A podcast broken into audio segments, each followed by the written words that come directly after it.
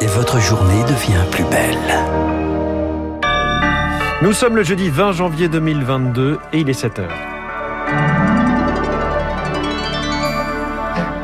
La matinale de Radio Classique avec François Geffrier. Le Parlement européen transformé en scène de la présidentielle française. Les eurodéputés français ont profité du discours d'Emmanuel Macron à Strasbourg pour en faire une tribune dans la course à l'Élysée. Il avait commencé à tourner à 13 ans. L'émotion est très vive après la disparition brutale de Gaspard Huliel.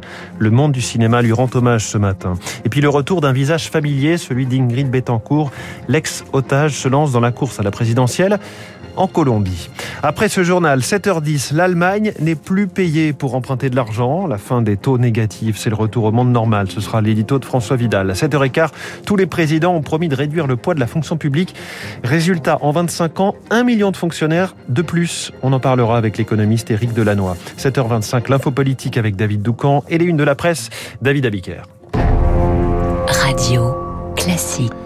Lucille Bréau, quand l'ombre de la présidentielle plane sur Strasbourg. C'est un hémicycle feutré que les eurodéputés français ont transformé en arène. Le Parlement européen a accueilli hier Emmanuel Macron, venu présenter les priorités de la présidence française de l'Union. Il a dû faire face aux attaques de ses adversaires nationaux, dont le candidat écologiste Yannick Jadot, spectacle inhabituel dans cette enceinte, Lauriane Tout-le-Monde. Vous resterez dans l'histoire, Monsieur le Président de la République, le président de l'inaction climatique. Dos aux eurodéputés à grand renfort de gestes, le candidat Jadot contre le candidat Macron, en face à face direct, il ne retient pas ses coups. Parce qu'au fond, vous êtes un climato arrangeant. Fini la bienséance, la violence de la campagne fait rage dans l'hémicycle européen.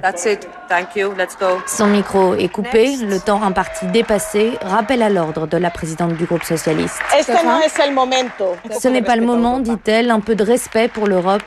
Stéphane, you go ahead. Stéphane Séjourné, eurodéputé En Marche. Quelle honte de transformer cet hémicycle en Assemblée nationale. Mais la tentation est trop forte pour Manon Aubry, eurodéputé La France Insoumise. Vous êtes le président du mépris, et comme vous l'avez résumé, le peuple veut l'emmerder. Au Rassemblement national aussi, on ne résiste pas. Jordan Bardella. Pour la France, mais aussi pour l'Europe, il est vital que votre mandat reste unique. Alors Emmanuel Macron sort les griffes. Vous avez quand même, je, je dois le saluer, très méthodiquement dit n'importe quoi sur tous les textes européens que nous pouvions signer. Un combat franco-français qui a miné les débats sur les enjeux de l'Union européenne, laissant les eurodéputés pleins d'amertume. Emmanuel Macron qui était donc venu à la base exposer ses priorités pour la présidence tournante, un nouvel ordre de sécurité face à la Russie, mais aussi l'intégration du droit à l'avortement et de la protection de l'environnement dans la charte des droits fondamentaux. Ce matin, il est de retour à l'Elysée où se tient un nouveau conseil de défense sanitaire. Objectif donner de la visibilité aux Français en leur proposant un calendrier de levée des restrictions, des jauges par exemple. Le chef de l'État souhaite aussi prolonger deux semaines la règle des trois jours minimum de télétravail hebdomadaire. Plus de 430 000 pardon, nouveaux cas ont encore été recensés hier. Les enseignants, eux, redescendent dans la rue aujourd'hui. Ils pourront finalement manifester à Paris malgré une demande déposée hors délai. Le cortège partira à 14h du Jardin du Luxembourg. Le cinéma français, le cœur brisé après la disparition de Gaspard Huliel. Mort à 37 ans seulement après un accident de ski en Savoie, le cœur brisé. Les mots sont du comédien Pierre Ninet. Il résume la tristesse de tout un monde ce matin. Acteurs, réalisateurs, critiques, tous soulignent depuis hier le talent, mais aussi la bienveillance de ce comédien magnétique, à l'image de Thierry Chaise, le rédacteur en chef du magazine Première. C'est quelqu'un qui, en tous les cas, avait une cinégénie absolument dingue. C'est-à-dire que des gamins, euh, il y avait cette espèce de regard de loup, et en ça, on peut en effet peut-être le comparer à Delon, qui crevait l'écran et qui ensuite en a fait euh, un ambassadeur. Mais c'était quelqu'un qui, en dehors, avait une gentillesse et tout au long de son parcours. Il avait commencé tout jeune. Mot, ça marchait. Mot, ça marchait moins. Mot, ça marchait mieux. C'était la, même personne et, et c'est en cela que c'est une perte en effet euh, terrible, tragique et on aura du mal à s'en remettre. Et grande tristesse également d'Emmanuel Macron qui a salué hier soir une icône de l'élégance française. Quatre lycéens, trois mineurs et une majeure sont morts hier dans le Jura dans l'accident de leur voiture tombée dans un lac. La conductrice a perdu le contrôle sur une route verglacée. Un cinquième occupant est parvenu à s'extraire du véhicule. Un drame qui touche toute la communauté éducative, réagit ce matin le ministre de l'Éducation. Le parquet terroriste ouvre une enquête après l'assassinat d'une touriste française au Maroc, âgée de 79 ans. Elle a été tuée sur un marché dans le sud du pays à l'aide d'une arme blanche. Un suspect de 31 ans a été arrêté. Le retour d'un visage familier en Colombie. Celui d'Ingrid Betancourt, ex-otage détenue pendant six ans dans la jungle par les FARC. Elle a décidé de se présenter à la présidentielle. Un retour sur le devant de la scène politique colombienne 20 ans après son enlèvement, Marc Tédé. 20 ans après, Ingrid Betancourt tente de reprendre le cours de son histoire politique. C'est en effet alors qu'elle était déjà en campagne présidentielle en 2002 qu'elle avait été enlevée avec sa directrice de campagne Clara Rojas par les forces armées révolutionnaires colombiennes.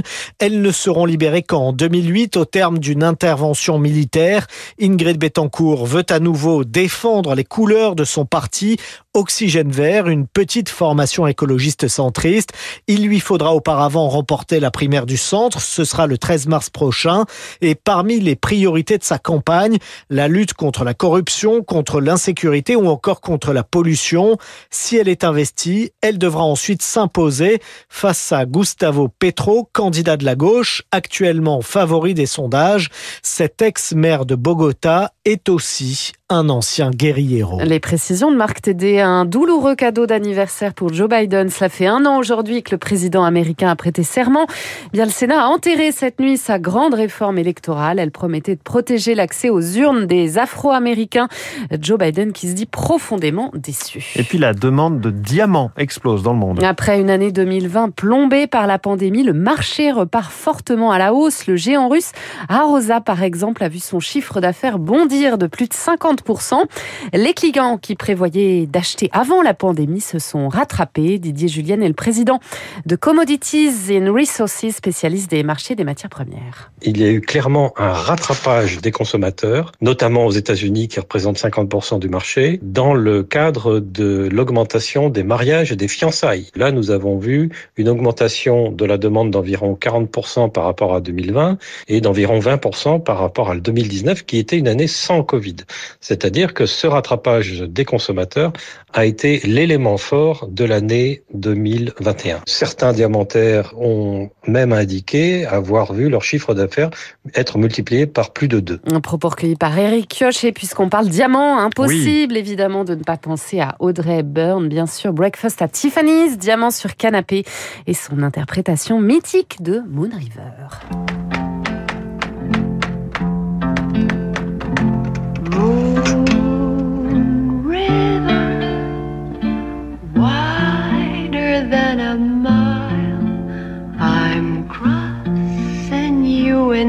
Style someday. Old dream maker, you heartbreaker, wherever you're going, I'm going your way. Audrey Hepburn, et comme le disait fort justement Lucille Bréau, euh, micro coupé, ça détend. C'est vrai que ça détend. Ces petites notes de musique très douces. Merci beaucoup Lucille Bré. Au prochain journal sur Radio Classique, ce sera à 7h30 avec Augustin Lefebvre. Dans un instant, l'essentiel de l'économie, l'édito de François Vidal, l'argent magique n'existe plus. L'Allemagne euh, n'emprunte plus à taux négatif. Inutile de dire abracadabra. Le coût de l'endettement public va gonfler et très vite. Puis cette question, l'augmentation du nombre de fonctionnaires est-elle inéluctable? Visiblement oui, puisqu'il y en a un million de plus qu'il y a 25 ans. Éric Delannoy économiste, fondateur de Tenzing, est mon invité.